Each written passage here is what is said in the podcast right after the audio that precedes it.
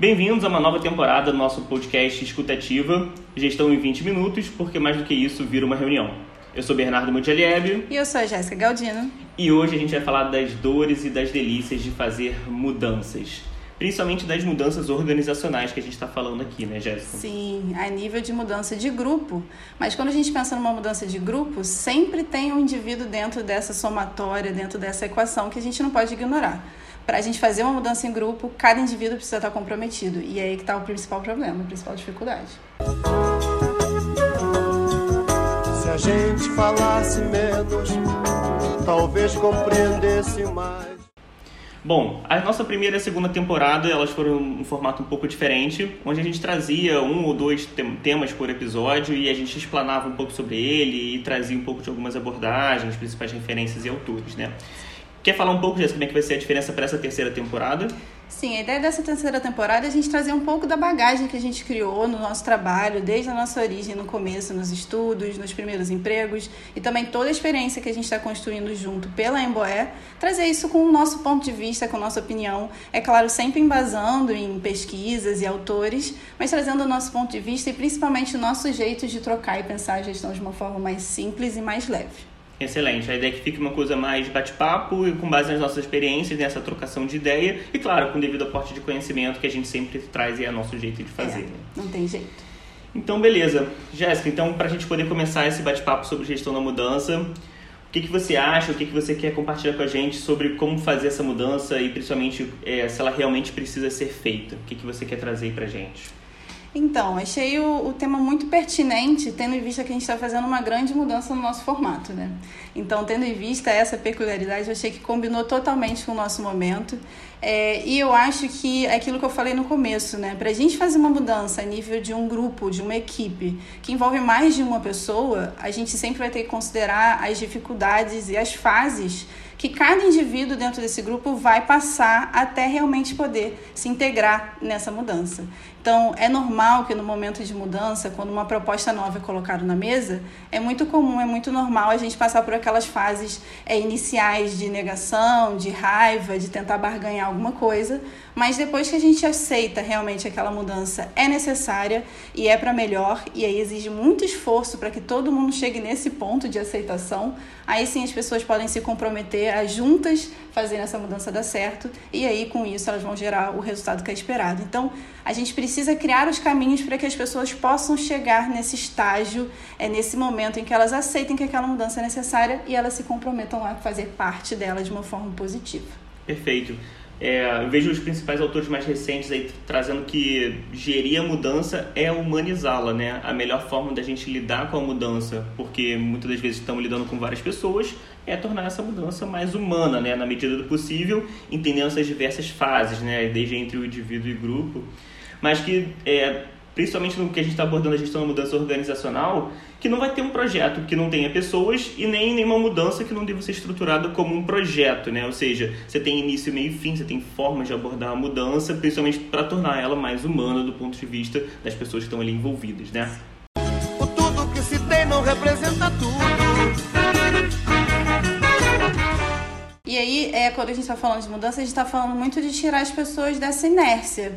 E os projetos, né, estruturar a mudança em forma de projeto é uma forma de a gente dar início a esse movimento que vai tirar a gente de uma inércia, vai descongelar a gente do estado atual, fazer com que a gente passe pelo processo de mudança através da gestão de um projeto, para que a gente possa recongelar depois em um outro patamar de desempenho. E aí sim, fazer o nosso trabalho de forma mais padronizada, com uma rotina mais constante, porque a mudança necessária já foi feita. Então, é uma aliança perfeita entre processos e projetos. Né? A gente começa fazendo o processo como ele é feito hoje, precisamos mudar, fazemos um projeto de melhoria para sair dessa inércia, e aí depois a gente alcança um outro tipo de processo, que a gente chama de um processo futuro, que vai fazer com que a gente tenha outro patamar de desempenho, que era o que se esperava no começo do projeto, para que aquela mudança possa realmente gerar um impacto positivo na realidade. Senão não tem por que a gente fazer a mudança. Né?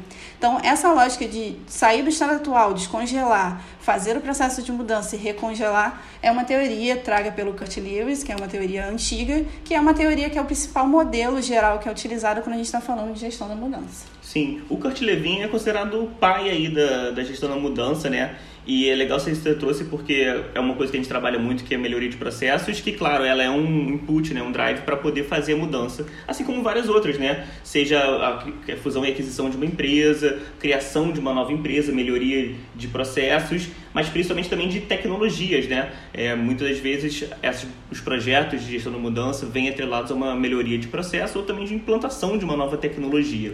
Mas o que é interessante é porque as tecnologias, os processos, boa parte dessas coisas mudam, fato, elas são substituídas, mas as pessoas não. As pessoas, especialmente as gerações, elas se somam, né? Então a gente precisa entender como é que essas gerações, claro que tem é, abordagens diferentes, cabeças, visões diferentes, mas os fundamentos são muito semelhantes, né? Então, é, mesmo diante da mudança, a gente vai ter pessoas se comportando, se comportamento, se comportando de várias formas diferentes. Sim. E é importante considerar isso nesse plano de mudança, né? Nesse plano que vai ajudar a gente a fazer a gestão da mudança. Esse plano precisa ter um componente de comunicação que seja muito forte. É, é, se fala na literatura que no momento de mudança, a quantidade, o volume de comunicações que a gente tem que fazer com a equipe é, tem que ser 10 vezes maior do que o que a gente faria no momento de estabilidade. Então, ter um plano de comunicação forte e com diferentes canais de comunicação para atender esses, esses diferentes públicos, né, essas diferentes gerações, vai ser muito importante. E associado ao plano de comunicação, a gente precisa ter uma liderança que comprou a ideia. A gente não adianta a gente fazer uma boa comunicação e a gente tentar engajar as pessoas através de um plano de comunicação para que elas entendam a importância da mudança e qual o benefício que vai ser gerado com aquela mudança, se a liderança estiver nos bastidores lutando contra a mudança e fazendo seu papel para que essa mudança não aconteça. Então, também se fala muito sobre a importância de engajar para que mais de 70, 75% da liderança perceba a importância da mudança e trabalhe em prol dessa mudança acontecer. Porque se essas coisas não estiverem juntas, dificilmente a equipe vai se engajar e os resultados vão acontecer. O tudo que se tem não representa tudo. Tem essa, essa frase comum no meio da gestão da mudança organizacional que fala isso, né? Por melhor que seja o produto ou serviço, ele só traz valor para as pessoas se elas usarem de forma adequada. Então, independente da geração, da idade da pessoa, se essa mudança está sendo pretendida ser feita, se ela não for utilizada por essas pessoas diversas de uma forma que, como era esperada, toda aquela ideia de mudança ela pode ficar com a sensação de que não valeu a pena, né? Então, é, a gente precisa saber lidar, principalmente esse viés da, da comunicação, né? E aí a gente falou lá do Kurt Levin, né? O primeiro pensador. E nos anos 90 a gente traz a segunda geração da, da gestão da mudança, né? São as Big Five consultoria, principalmente as americanas, né? Que trazem muito esse pensamento de, olha, para a gente poder fazer uma implantação de um projeto ou melhoria de um processo, a gente tem que trabalhar em três pilares avaliar os impactos, né, para saber se como que essas pessoas vão receber essa tecnologia, essa mudança a parte de comunicação, como você está destacando, né, Jéssica? Toda uma a sensibilização, canais sob medida, qual mensagem a ser passada e treinamento, né? Capacitação. Então, essa segunda geração da gestão da mudança, é, principalmente as consultorias que aprofundaram, né? O, o Kurt Levin vai lá atrás a primeira abordagem e se a gente pensar ainda por cima, tem um, um, pessoal ainda um pouco antes do Kurt Levin, né? O próprio Heráclito e os filósofos lá da antigamente já falavam isso, né? Ninguém se banha no mesmo rio duas vezes. Porque o que é constante na vida é a mudança. O budismo também vai falar isso. Ou o nosso também amigo Darwin, né? Nem o mais forte, nem o mais inteligente, mas o que sobrevive é o que melhor se adapta. Então, se adaptar tem a ver com as mudanças também. Sim. Então, é legal que a gente vê essa linha de pensamento, essa corrente, essas correntes de pensamento evoluindo e principalmente nos anos 90 as consultorias começaram a se especializar um pouco nisso, né? Abordagem de comunicação, abordagem de treinamento e abordagem de impactos, porque sabemos que fazer projeto e fazer mudanças dá trabalho e muitas das vezes elas fracassam, né? Sim, e eu acho que a avaliação de impactos está diretamente associada a um dos principais motivos de fracasso, né? Muitas vezes a gente toma a decisão de fazer algum tipo de mudança organizacional. Às vezes, como você falou, é uma mudança muito inovadora, é a instalação de um novo sistema que vai mudar totalmente é, a realidade daquela organização, o dia a dia de trabalho da organização. E às vezes a gente toma essa decisão é, baseada em, em expectativas e ideias que são muito individuais, mas que não têm uma base na realidade. Quando a gente vai com, conversar com a equipe técnica, diferentemente da liderança, a gente percebe que aquela mudança talvez não faça tanto sentido. Se eles perceberem de imediato que aquela mudança não vai funcionar, dificilmente a mudança vai conseguir ser implantada. Então, o, o, a semente dessa mudança para que ela aconteça de forma positiva e para que a equipe compre a ideia é que ela realmente vai gerar um impacto positivo uhum. e que exista uma variação e comprovação de que esse impacto vai acontecer e como que ele vai acontecer. Então, se a equipe não tiver essa base para se sentir segura, dificilmente a equipe vai comprar uma ideia que tem um embasamento que é baseado em percepção pessoal e não em fatos e dados não representa tudo. Perfeito. E a gente começa a entrar um pouco nesses anos 2000 para cá, né? A tecnologia virou um driver de mudança é, forçado, basicamente, né? Principalmente com a pandemia. Então, a necessidade de digitalização, transformação digital, transformação, mudança, é, virou um imperativo, né? Então, é, a, essas formas de fazer mudança dos anos 2000 para cá, isso acelerou muito com a, o ritmo da tecnologia mais acelerado e aí, é, o HCM Bock, que é um, um, um, livro consolidado, né, como a, a, terceira onda, aí a gente falou lá do Kurt Levin, das Big Five, e agora o HCM Bock começa a trazer mais práticas e processos de gestão da mudança para que a gente diminua esses erros, né, essas, essas chances de fracasso, a gente aumente a chance de sucesso. Né? O Lean, o Ágil, vem nessa tentativa também, é, outras metodologias, o próprio PMBOK, gestão de projetos, também muito nessa tentativa. Mas eu, eu vejo que é, a estruturação de um projeto de gestão da mudança, ele tem que levar isso muito em consideração, né? A avaliação da equipe técnica lá, o impacto, os pilares, claro, do que as Big Five trazem, né? De treinamento e comunicação, mas eu diria que a gente pode tornar um pouco isso a mais, né? É, usar a tecnologia a nosso favor para humanizar essa mudança. Né? Então, hoje tem gamificação, é, que é uma, uma alternativa muito legal para o futuro. Né? A gente está falando aí de uma de melhorias, seja de inovação ou de processo, né? uma melhoria seja incremental ou até disruptiva, e a gente até pode aprofundar isso num outro podcast só sobre inovação o quanto que elas demandam um cuidado atencioso para se fazer uma mudança, né? E que mesmo nesses, nesses planos mais preparados, é, tudo isso ainda é muito na fase de planejamento, na hora que vamos ver, a gente precisa ter justamente essa habilidade, como o Rancharan fala aí, da arte da execução, né? De ir mudando e se adaptando ao longo do caminho. Sim. Isso vai ser completamente essencial, e aí o Lean, e como você falou, o Lean e o Ágil traz muito essa questão do caminho, né? É, quebrar aquilo que a gente quer, o, o grande projeto né, que quer é, que é a mudança em si, que a gente está executando para alcançar algum objetivo, alguma mudança, pegar esse grande projeto e quebrar, separar em pequenas entregas que vão ser feitas e executadas em curto prazo e que vão fazer com que a equipe mantenha um dinamismo nessa mudança. Continue sempre, a cada semana, a cada quinzena, é, executando ações que vão gerar a mudança, vão fazer a mudança acontecer. Então, o Lean e, e o Ágil ajuda a gente a executar esses projetos de mudança de uma forma que seja mais leve é, e que ajude a equipe ao longo do caminho perceber os ganhos que estão sendo alcançados com essas mudanças e possa fazer aquela aquelas comemorações parciais, ou comemoração de quick win, que, é, que são aquela, aqueles ganhos mais rápidos, é, que são motivadores, são um, um, gás, um boost que a equipe pode ter no meio do caminho para fazer um novo período de execução para que aquela mudança possa acontecer. O tudo que se tem não representa tudo. Esse aprendizado de como colocar a mudança, a gestão da mudança em prática, é o que a gente está discutindo mais nesse momento. E como você bem falou antes, com, com o aumento da velocidade da mudança que a sociedade tem vivido nos últimos anos, e a tendência é essa mudança ser cada vez mais rápida, é, a gente vai precisar de formas de fazer mudança que sejam mais inteligentes e cada vez mais ágeis e humanizadas, como você falou mesmo. E eu acho que, principalmente com as tecnologias que a gente tem hoje, principalmente de comunicação, que é um pilar fundamental para se fazer gestão da mudança, é, pelo menos já trazendo um pouco para as experiências que a gente já teve com projetos de GM ou de GMO, né? É, a tal da rede de mudança, que tanto em projetos que a gente já fez de melhoria de processos, a gente percebeu quais eram as principais áreas afetadas, pontos focais, pessoas que tinham ali envolvimento direto com a melhoria do processo e montou-se uma rede de mudança para fazer o acompanhamento aí da, das principais mudanças e comemorando as coisas ao longo do caminho, né? As fases da mudança, ou mesmo do projeto de melhoria que está sendo feito e acompanhando.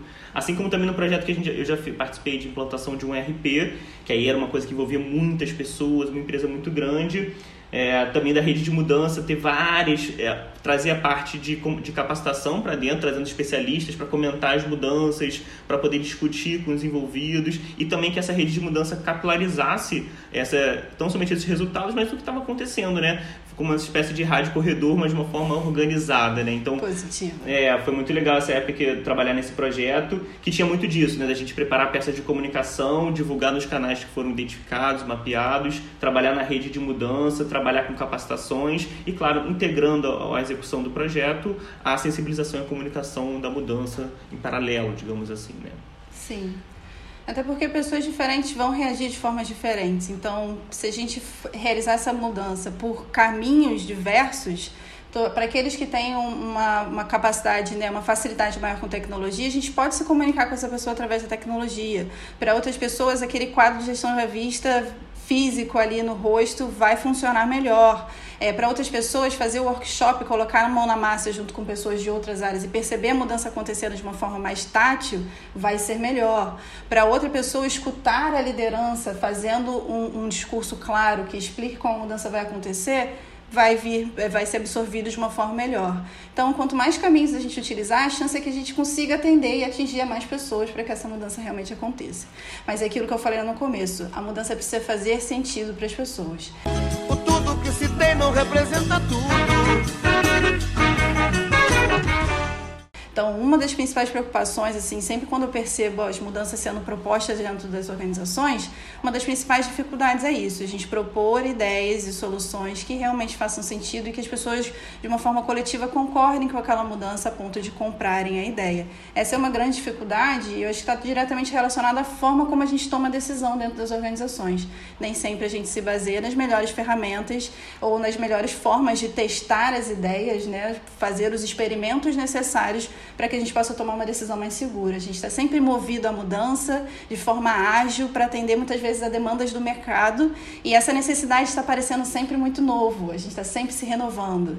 Então, esse impulso às vezes pode ser bom, porque gera uma inovação, mas pode ser ruim se a gente começar a tomar decisões só baseado nisso e a gente não se basear é, no que os dados estão dizendo, no que as ferramentas estatísticas trazem de, de teste ou validação dessas ideias para que a gente possa ver se elas funcionam na prática mesmo. Sim, e por isso que eu acho que esse, esse equilíbrio, essa, essa soma de gerações é, ajuda muito, né? Porque principalmente, principalmente se a gente olhar as gerações mais novas, que têm uma, uma necessidade muito grande de mudança constante e rápida, entra em conflito com as gerações mais antigas que gostam mais de estabilidade, das coisas como eram, né? Então, essa comunicação, justamente esse alinhamento entre eles, né, para identificar a mudança é necessária, é, então, beleza, vamos enfrentar isso juntos, de uma forma alinhada, todo mundo na mesma direção, né? Então, acho que tem uma coisa que a gente pode caminhando aí para nossas conclusões, é, pelo menos eu enxergo assim, eu não vejo uma receita de bolo, uma fórmula mágica para se fazer a gestão da mudança. Existem vários aspectos que precisam ser considerados, né? Desde essas da questão comum da, do que é a mudança e como as pessoas precisam lidar com ela, dos pilares de comunicação, treinamento, avaliação de impactos,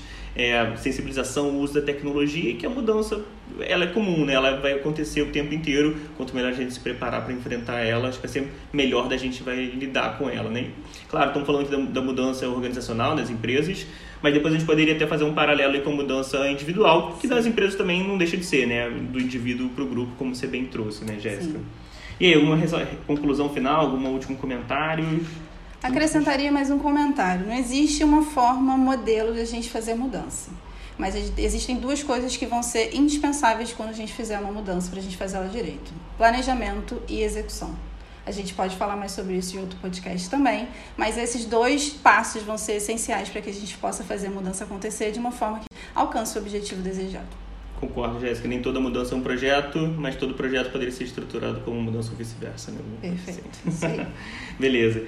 Então, para mais conteúdo simples de gestão, acesse nosso Instagram, arroba nosso site também tem nosso blog. É, obrigado por vocês terem acompanhado a gente até aqui, espero que vocês tenham gostado, certo, Jéssica? Sim, sim. E até o próximo podcast. É isso, até nosso, nosso próximo papo, mantenha a sua escuta ativa. O tudo que se tem não representa tudo.